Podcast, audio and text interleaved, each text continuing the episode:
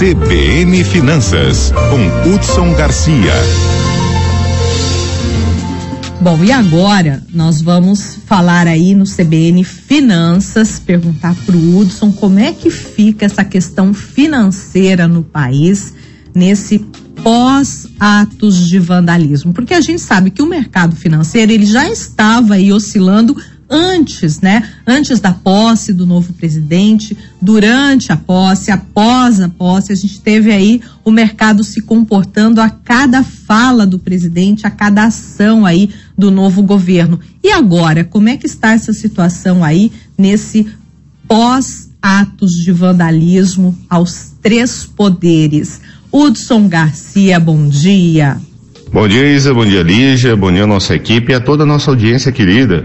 E hoje, meninas, falando direto da capital sergipana, em Aracaju, minhas amigas. Ainda nessa jornada de férias por vários estados no nosso Brasil.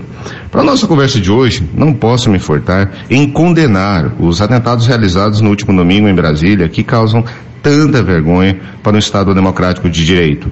Não tenho nenhum problema em assumir que tenho convicções políticas de uma direita conservadora, de liberalismo econômico, mas com viés nas escolas de Schumpeter e Schultz. Reiterando, é a minha opinião e não reflete a opinião da Rádio CBN Campo Grande, que sempre trata a notícia com isonomia. No entanto, baderna, desordem, depredação do patrimônio público, ou seja, terrorismo, não figura em nenhum manual ou manifesto político dos livros que já li ou estudei. E agora, com esse atentado, adivinha? decreto de calamidade pública que dispensa licitação e teto de gastos para compras de imóveis, computadores e reformas. E se antes estávamos reclamando de aumento de gastos públicos, ficou pior ainda com essa ação. Tirando essa mancha histórica no país, eu quero avisar aos nossos ouvintes, meninas, que na volta do programa residencial Minha Casa Minha Vida, o ministro das Cidades, Jader Filho, propôs ao ministro das Minas e Energia que contemple neste programa também a instalação de usinas fotovoltaicas para geração e distribuição de energia elétrica. E isso serve para condomínios, prédios e residências. Inclusive, o próprio governo federal, através desse Ministério né, de Minas e Energia, quer priorizar investimentos em usinas fotovoltaicas para pequenas propriedades rurais, da agricultura familiar, as populações atingidas por barragens, assentamentos rurais e o programa da reforma agrária. Ou seja, a energia solar é a bola da vez no Minha Casa Minha Vida.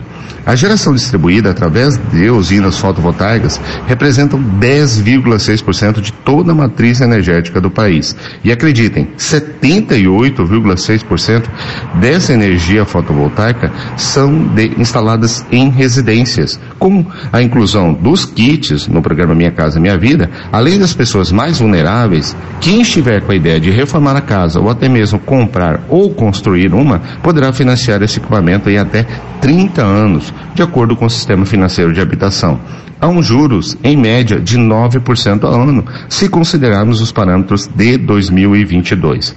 Como esse governo está no começo, todas as informações que estamos trazendo aqui são projetos que já estão em discussão para implantação mas com a possibilidade de incluir as usinas, não somente o setor da construção civil ganha, mas a população como um todo, com uma matriz energética renovável que ajuda a neutralizar carbono e aumenta a nossa potência energética. Vamos acompanhar de perto e torcer para que esse projeto saia do papel. Hudson Garcia para a CBN Campo Grande. CBN, CBN Campo Grande.